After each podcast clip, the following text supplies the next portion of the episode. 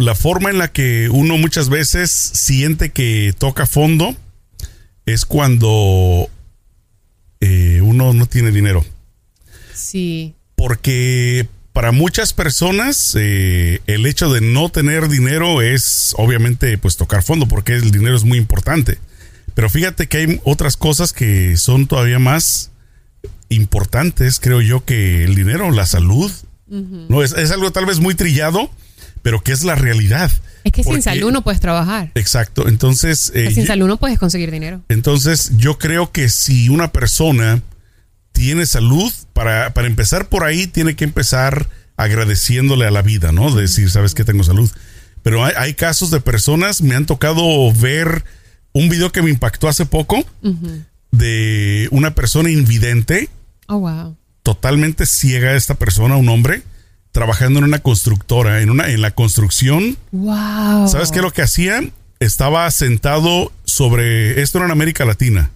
No no sé si será en México o en qué otra parte, pero creo que era en México donde estaba él sentado en un bote eh, de estos de los de 20 litros de las cubetas, una cubeta. Ajá, sí. Y entonces el que lo estaba grabando eh, me llamó la atención porque lo estaba enfocando a él que estaba sentado y decían, miren, muchas personas eh, se quejan de, de, su trabajo, se quejan de la vida, se quejan de miles de, sus, de, miles de, cosas, pero... Su cuerpo perfecto. Pero y... miren a esta persona que está aquí, está totalmente ciega. Uh -huh. Y aún así... Y, y, está trabajando. Y entonces en eso... Eh, lo que pasó fue, y estaba retirado, o sea, la persona no estaba escuchando lo que uh -huh, lo, lo, estaba grabando, estaba retirado. En, en, eso se levanta, agarra la cubeta y lo llena de grava. Wow, de cemento. Grava o arena, ¿no? Era ah, grava o ah, arena. arena ajá. Y entonces caminaba hacia la revolvedora, esta máquina donde está revolviendo el cemento, y él tocaba el, el fondo, o sea, tocaba la, la boquilla de del la aparato, ajá, Uh -huh. la tocaba y echaba la o arena sea, ahí todo, sin ver. wow, admirable, la verdad. Entonces es que, se aventó así varios, varios viajes de que lo veías tú siempre tocando el, el bordo y echaba la arena. Entonces, eso me hizo reflexionar y pensar cuántas veces uno no se queja de que De no todo, tiene trabajo o de que no puede trabajar. Y hay personas, en el caso de él, o personas que sin una pierna o sin un brazo que trabajan en cualquier tipo de profesión físico. No estoy hablando detrás de un escritorio en una computadora.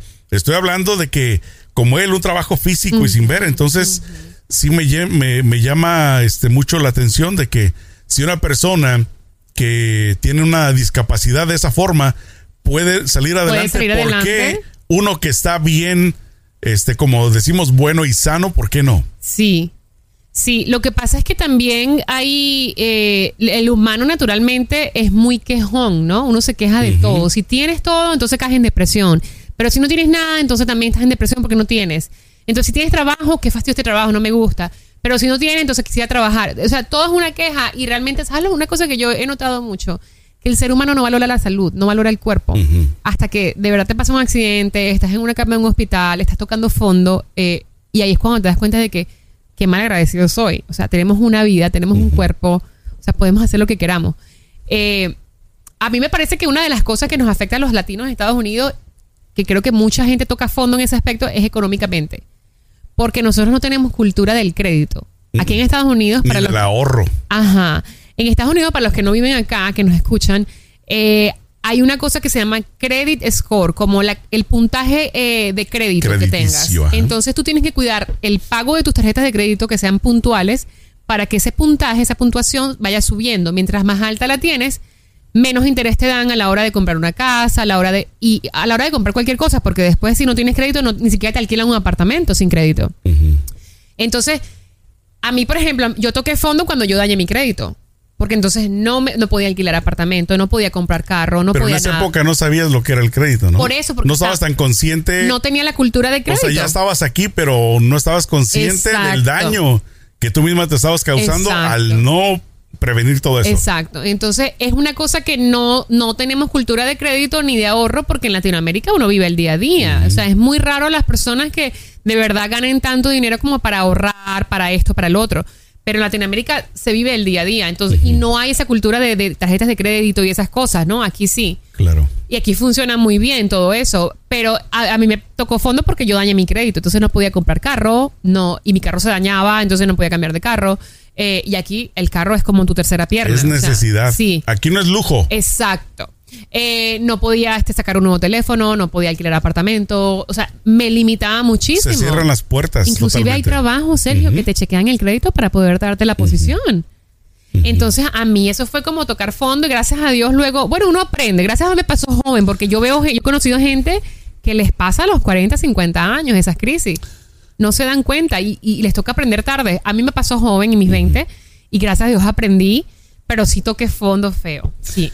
Pero sabes, Eh, Pero me pasa por, por tonta, la verdad. ¿sabes yo qué? me iba a las tiendas y salía con mis tarjetas de crédito llenas Oye, y mi bolsa feliz. me tú, pero me pues, si sentía mandas millonaria. Este plastiquito, yo puedo sacarle todo lo que quiera. Y ¿qué tipo de que quieres en cualquier tienda que iba, ¿quieres abrir crédito? Y yo, sí. Se aprovechaban de tu inocencia. Sí, total. Ahí me verías en Victoria Secret llena de pantaletas y sostenes. O sea, Sí. imagínate. tú.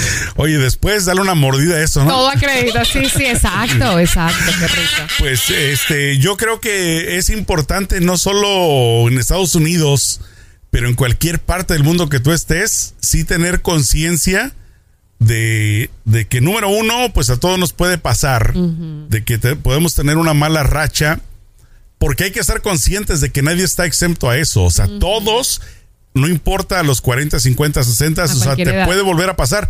Hay, hay personas que desafortunadamente han tenido dos o tres malas experiencias.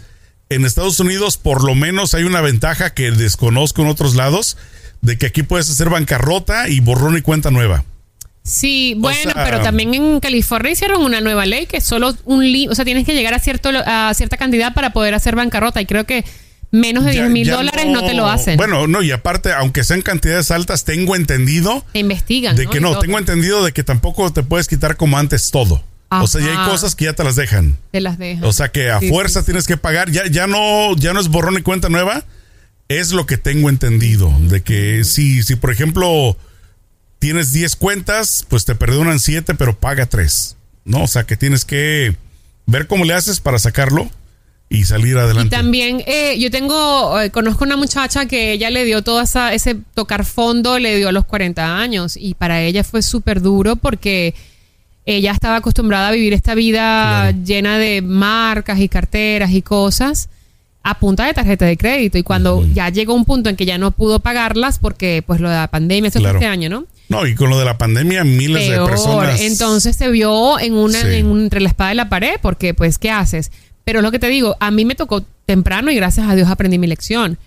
Pero lo, yo lo que digo, o sea, mi consejo, mi aprendizaje después de esto fue, primero, organicen, el, estar organizado con el dinero es muy importante, especialmente a tener un, un presupuesto que sea, por lo que le dicen los americanos, for rainy days, o sea, para los días lluviosos.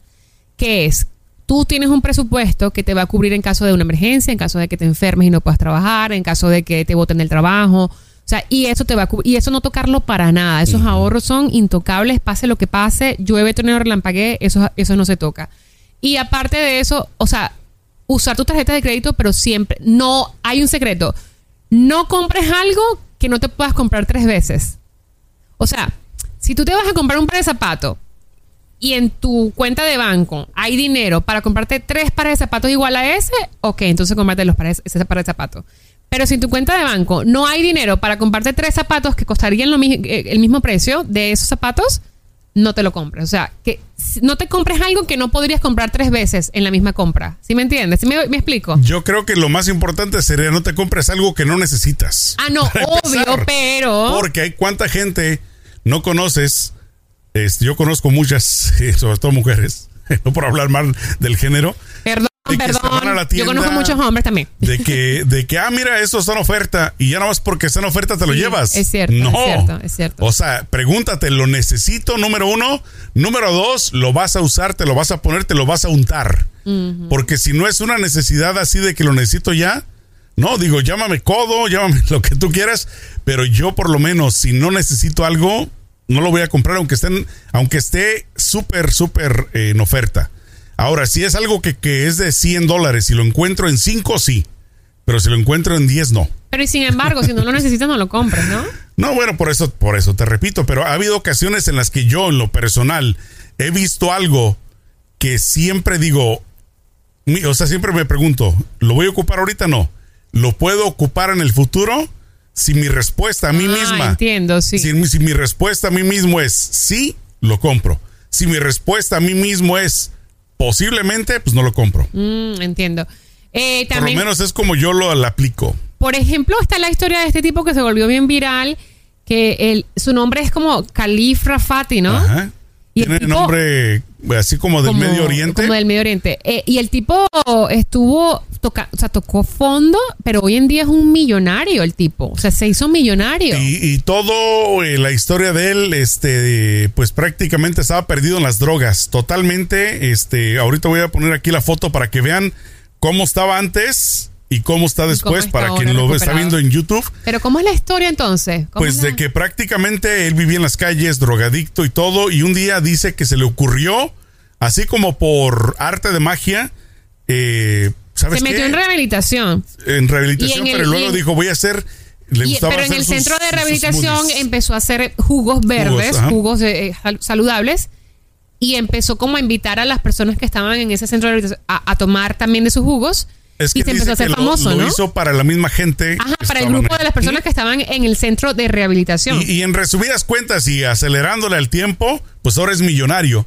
Entonces hay muchas historias de otras personas. ¿Sabes que hay un tipo que me cae a mí en la punta del pelo más que ¿Quién? no tengo de aquí? ¿Quién? Me cae súper mal. Yo no sabía la historia de este tipo que es un trompetín de lo más ¿Quién? estúpido. El My Pillow Guy, el de las... El, Ay, sí. ¿Cuál es la que, historia de, de que, él? bueno, de que él era drogadicto también. Ah, sí. Súper drogadicto, cocaíno, de metanfetamina, o sea, de lo Oh, peor. wow. Y ahora pues es millonario, vendiendo, ah, ¿cómo se llaman las almohadas? Almohadas. Y el punto es de que él es otro de esos ejemplos también de otra persona De drogadicta, superación. de superación.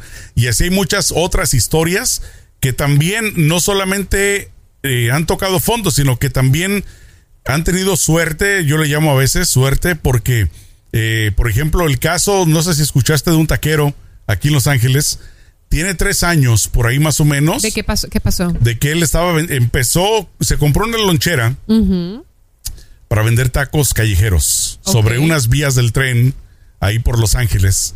Y entonces, hace tres años, más o menos, eh, ESPN en español le regaló, porque hicieron una convocatoria, Ok. de que vamos a ver, vamos a hacerle un comercial a un pequeño negocio, no sé cómo hicieron su, su digamos, su táctica, Ajá. pero escogieron a este cuate de esta lonchera, de que bueno, pues fuiste el ganador y le pusieron su comercial, un comercial en el Supertazón. Wow. Y hoy en día, o sea, como tres años. Es después, ya lleva como cinco o seis restaurantes. O sea, pero así, rapidísimo. Qué Es- bueno. eso- ese- ¿Ves? Esas historias me gustan. Esas historias donde se Y- usa una y- plataforma para hacer bien. entonces ahí yo creo que también tuvo mucho que ver la suerte, que Claro. corrió con suerte que ¿Tú crees en el destino, Sergio? pues, ¿Tú claro, crees que hay cosas que están definitivamente. escritas para ti? Todo, todo, todo está Todo, en el destino. ¿verdad? Para mi gusto, todo está en el destino. Sí, Y también el trabajo arduo, arduo Claro. obviamente. Bueno, pero, es, que, es que tu trabajo arduo es el destino. Claro. ¿No? Porque eso es lo que te va a llevar a que se cumplan Si tus tú te esfuerzas, lo más seguro es que lo vas a conseguir, pero lo más seguro es que ya estaba en tu destino. Si no te esfuerzas y lo consigues, estaba en tu destino. Mm, sí, es cierto. Sí, ¿No? Yo también pienso Entonces- que. Yo siento que el trabajo arduo es solo la, la, eh, el acelerador para Claro. llegar a lo que está escrito en tu destino. Claro. Pero yo sí siento que todo el mundo tiene un destino. eh, Pero en, esa pocas, historia pocas está buenísima. palabras, en pocas palabras, eh, a lo que me lleva esto es a que nunca te rindas. O sea, nunca, nunca te rindas, porque así como los ejemplos que pusimos de personas con discapacidades físicas lo han logrado, han salido adelante, personas que han estado en el mundo de las drogas hundidos, han salido adelante. Hoy vi la historia de un jugador de fútbol americano. Yo, a mí no me gusta el fútbol americano, pero escuché la historia, inclusive ya sacó un libro. Él, eh, cinco hermanos, afroamericano, abandonado por el papá. Wow. La mamá se esforzó, estaba contando de que en, cuando estaba niño fueron a un McDonald's a comprar hamburguesas. Eh, bueno, según él en su mente llevaba de que cada uno de mis hermanos vamos a ir a comer una hamburguesa. Y resulta de que la mamá tenía solo un dólar. Para una hamburguesa para, una los hamburguesa, cinco. pero no le alcanzaba porque costaba unos cinco. Wow. O sea, le faltaba el, el- la monedita de 5 dólares el fuerte. Y dice que no, pu- no le quisieron dar la hamburguesa porque le faltaba 5 centavos. Entonces la señora pues fue a pedir, le consiguió la moneda de 5 dólares y dice que cuando al fin compró la hamburguesa la partió en cinco partes, se la dio a los niños. Qué fuerte. Y dice que eh, a los hermanitos, y dice que ese fue el punto de él que lo rompió, lo quebró, porque él ya estaba eh, Ya más eh, grandecito. más grandecito ya que los demás. Entonces dijo que eh, en ese momento él dijo, yo tengo que ser jugador de fútbol, fútbol americano y lo logró para sacar de la pobreza a la mamá y a los mamá. hermanos. Wow, ¿viste? Entonces, este, pues son, son, te digo, historias que yo creo que son buenas escucharlas porque eso te debe Te de motiva, alimentar claro. el ánimo, ¿no? Porque cuántas veces no se ha sentido uno con el ánimo muy decaído, o sea, que sientes como que no llegas a ningún lado.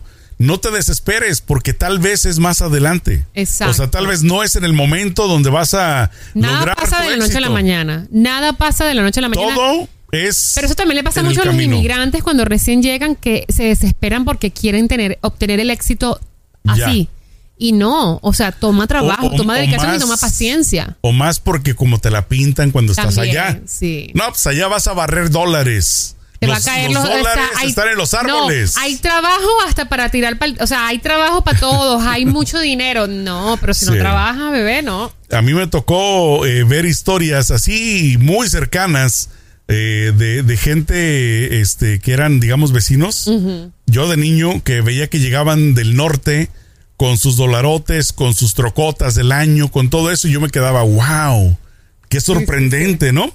Y cuando llego acá me doy cuenta pues que vivían todos así en un solo claro, en claro. un solo departamento, en un solo Como cuarto. 50 personas en una casa. Entonces, esto me lleva también para finalizar con esto a un meme que vi de que los millonarios, eh, y tampoco es cierto, ¿eh? pero bueno, era, Sí, era no una tipo analogía, una analogía de que los millonarios manejan autos chafitas, usados, y la gente que no es millonaria, la gente pobre trae sus trocotas, trae su... Porque o sea, ¿sabes que eso es la mentalidad de- ¿sabes que Para pantallar. Sabes que para cerrar esta idea que tú acabas de decir, eh, durante la época de la industrialización, que fue después, después de la guerra, no, antes de la prim- Yo después de la segunda, la después de la primera guerra mundial. Yo todavía no nacía, entonces no. no, eso fue hace muchos años. Qué buena memoria Eh, porque antes, no, porque antes pues la gente cultivaba sus sus- sus- sus vegetales, Claro. La gente criaba sus animales y comían y así hacían y, y intercambiaban cosas con los vecinos. Entonces después de la Primera Guerra Mundial, si no me equivoco, porque Ajá. no estoy bien con las fechas, en la época de la industrialización, entonces lo que pasó es que se empezó todo a industrializar, literal, valga la redundancia. Y entonces la gente que pobre, que ahora tenía acceso a más dinero porque podían vender, ya no, ya no eh, cultivaban solo para ellos, sino cultivaban para venderlo, hicieron un negocio. Entonces esa gente pobre dijeron, tengo poder adquisitivo y ahora puedo ser de la clase alta. Claro. Pero nunca lo van a hacer porque la gente que de la clase alta nace, o sea, vienen de familias con dinero, vienen ya de muchas generaciones, no es algo de que na- del día a la noche, ¿no? Pero, pero sí hay muchas que sí se hacen. Sí, pero ¿no? espera, El, porque- el caso de Jeff Bezos. Claro, claro, no, claro, especialmente en Estados Unidos. Claro. Pero la cosa es que el se dio una, una, como un síndrome don- donde la gente de mm, clase media quería ser de clase alta. ¿Y qué hacían para, entre comillas, pertenecer? Se vestían con las cosas más caras, se compraban lo más caro para colarse Claro. entre la alta sociedad. Para pantallar. Y ahí es donde nace el síndrome del wannabe, de la clase media. De que tienes clase media, no seas clase media. Claro. Porque querían aparentar algo que no eran. Que, o sea, no tenían apellidos de, de realeza, ni Claro. tenían apellidos de estos conocidos, pero querían ser y pensaban que para ser, solo comprarse una cartera, un carro de lujo, ya eran. Y no es así. Entonces de ahí viene el hecho de que el pobre se gasta más en aparentar que realmente lo que tienen. Y sabes que sí es cierto esto que tú estás diciendo totalmente porque yo conocí la historia de un cuate que él aplicaba una técnica que honestamente nada más me la contó. Yo nunca supe si verdaderamente le funcionaba o no. Pero ¿sabes qué hacía este cuate? Se dedicaba a la venta de medios. Él rentaba autos de lujo para llegar a juntas eh, importantes. O sea, cuando quería cerrar a un cliente. Wow, dice- para, para parecerse a- a que era el super, Claro. super top Y seller. entonces a mí me, me contó de que sí le funcionaba la técnica porque supuestamente lo veían llegar en un auto de lujo y decían, no, pues este sí. sí, sí, hace lo que Entonces, dice. eh, yo he escuchado historias, no nada más de él, pero otras que... que de, de hecho, a mí me ha tocado vivirlas en Yo carne conozco propia. una chama, ¿Sabes qué me ha tocado a mí vivir? No sé si a ti. Yo, las mujeres es diferente. sí, es diferente. Pero a mí me, me ha tocado o me llegó a tocar en ocasiones donde yo llegaba a X lugar, el lugar que tú me nombres, un restaurante, un estadio, lo que sea. Ajá. Si yo llegaba y me presentaba en traje, en ese lugar me mejor. trataban muy diferente. Así iba en camiseta Sí, y así. sí. O sea Yo que sí tengo una tiene mucho amiga- que ver el- la forma El en la que sí, la forma en que la te presenta. te Yo tengo una amiga que ella alquilaba un. ¿Sabes esas casas que tienen una casita atrás chiquitita, como Ajá. un guest house? Claro. Pero ella lo alquilaba en Beverly Hills 90210. Ya para tener la dirección. Sí, literalmente. Ella decía, ¿dónde vives? En Beverly Hills, en mi casa y tal. Y resulta que vivía en la casa de atrás, rentada. O sea, Beverly pero Hills. vivía en Beverly Hills. Sí, claro. Pero No una locura la gente por aparentar de verdad, pero bueno. Y bueno, si te funciona a ti, qué bueno. ¿No? Cada uno tiene su forma. ¿Sabes, sabes que a mí, a mí me sale todo eso tan mal, Celeste, que te lo juro que si yo rento un carro de lujo, al rato van a decir, oye, ¿y este chofer qué onda? ¿Dónde, ¿A dónde dejaste el patrón? No, bueno, Oye, hablando de chofer. Ese me hizo nada. recordar un chiste, te lo voy a contar rapidito. Resulta de que iba el Papa, ¿no? En su, en su carro de lujo, en su limusina, sentado ahí atrás, y pues iba el chofer, ¿no? Y entonces el Papa dijo, ¿sabes qué? Pedro, detente. Pedro, párate. ¿Y qué pasó, su santidad? Es que yo quiero manejar, o sea, quiero ver lo que se siente, pero usted es el Papa, ¿cómo va a manejar? Déjame a mí manejar, tú vete a sentar ahí atrás. ¿Y está seguro su santidad? Sí. Bueno, ya el Papa se va al, al al volante y el, el chofer se va allá atrás y lo para la policía. No, porque iba hecho a la mocha. Claro. Lo para la policía y en cuanto el policía se acerca y ve al Papa, Se sorprende. se sorprende y se va atrás a la patrulla. Jefe, es que no sé cómo explicarle qué pasó. Es que no sé, acabo de tener una persona que tiene mucho, pero mucho poder. No importa si es poderoso, tú dale la multa, pero es que no sé cómo hacerle porque estoy sorprendido. No importa si es el que sea, me le multas. Y dice, ¿y por qué me estás diciendo que es muy poderoso? Dice, pues imagínate que trae de chofer al Papa. Ay, señor, imagínate tú. bueno, nada, queda invitarles a que se suscriban a nuestro canal eh, de YouTube. Estamos como ¿Qué más, ¿Qué más da show? Y también descarguen nuestra, nuestro podcast en Así todas las plataformas digitales. Además, comenten y suscríbanse en nuestras redes sociales para que estemos en contacto y sepamos y escuchemos y leyamos qué quieren, de qué quieren hablar o si les gustó este podcast de hoy. Exacto. Bueno, cuídense mucho, amigos, champiñones y comadres. Nos vemos en la próxima. Cuídense.